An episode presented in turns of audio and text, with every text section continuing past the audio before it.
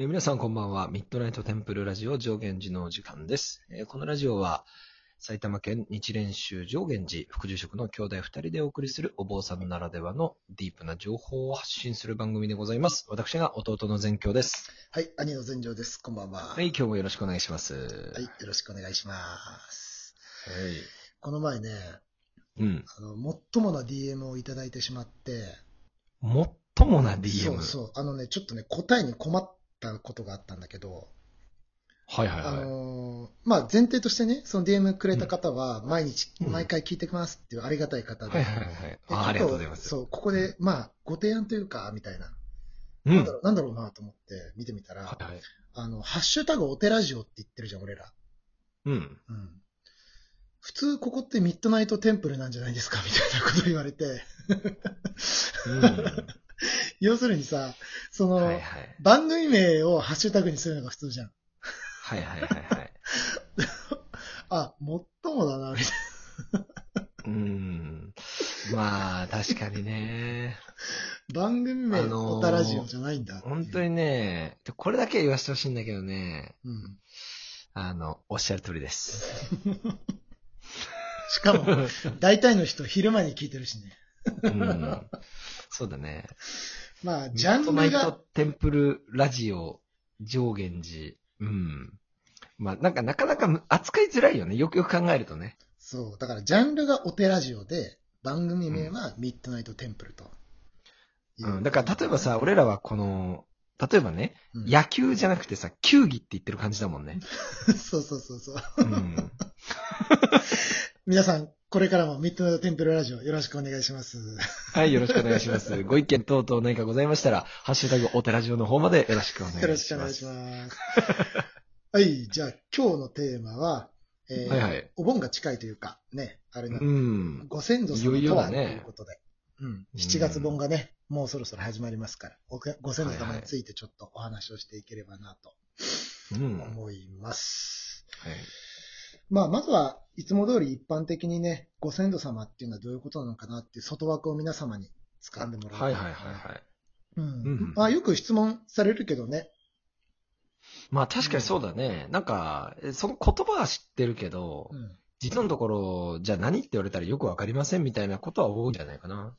なんかどのラインからがご先祖様なんだろうって多分皆さんよく疑問に思っていて、でまあ、うんこれは地域差はね、あるんだけども、一般的には弔い上げっていうことだよね。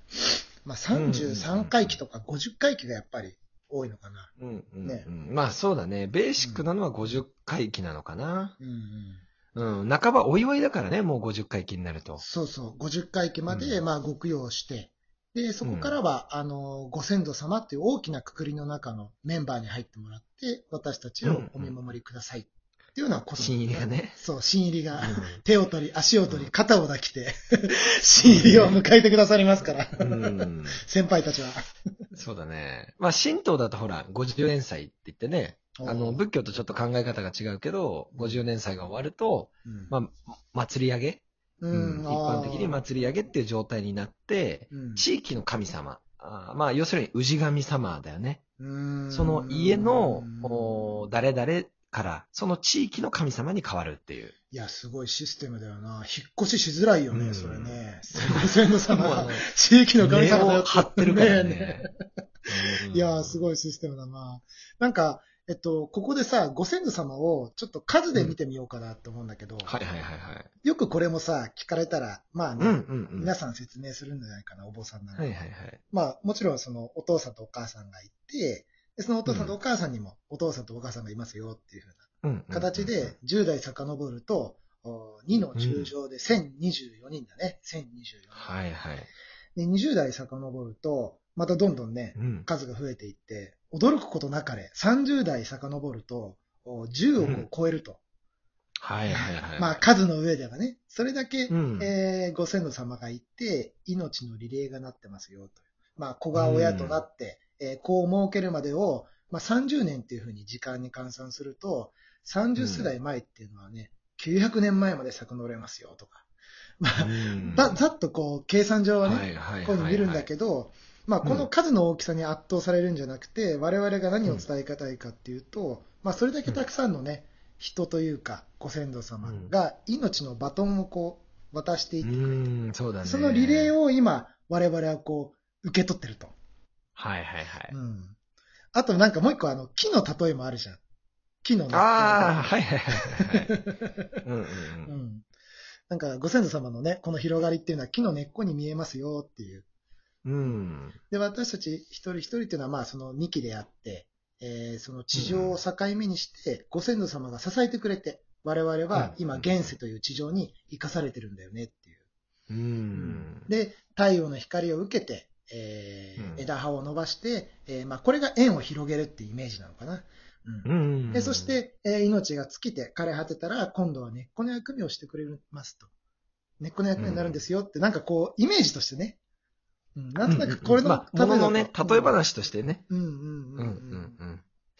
確かにね。まあさっきさ、その何代で何人っていう話も出てきたけど、まあ相当な数の先祖様にまあ根っことして支えてもらって、今自分たちが生きてる順番が回ってきてるっていうことだからね。ちなみにだけど、日本国民全員を遠い遠い親戚にしようとすると、大体ね、それぞれが45代ぐらい遡ると、誰かしらがもう日本国民全員と、あの、ご先祖様として、つながりがある親族になれるんだよね。なるほど。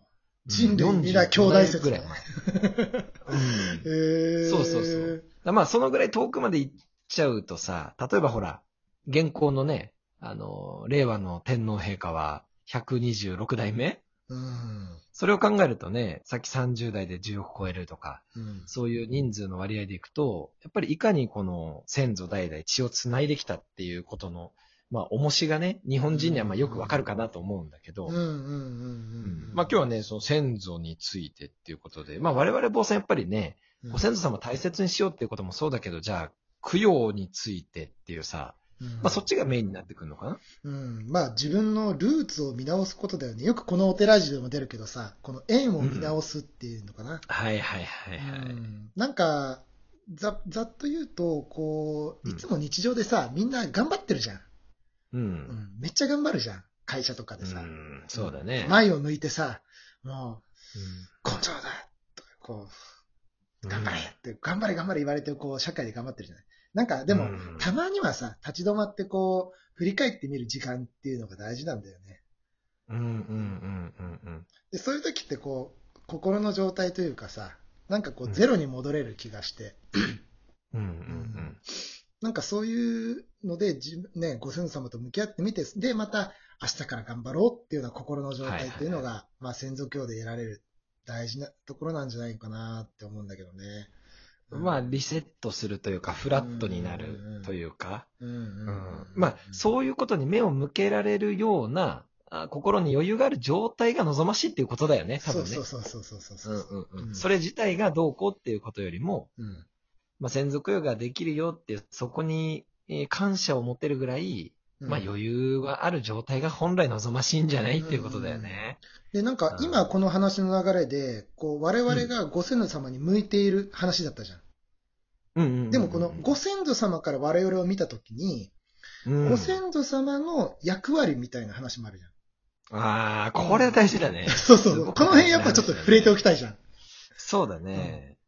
まあやっぱりさ、もともとね、あの、我々仏教徒の、おまあ、信ずるところの仏教っていうものは、インドから、まあ、ざっくり言うと今のお中国、こう大陸に入ってきて、えー東の果て、島国の日本に渡ってきたわけだけども、うんまあ、中国でね、やっぱり儒教と道教の影響っていうのは、まあ、色濃く受けてるんだよね。なるほど、なるほど。まあ、その関係もあってさ、あの、インドだと、まあ、いわゆる法事っていうのは四十九日までしかしないんだよね。あ、そうなんだ。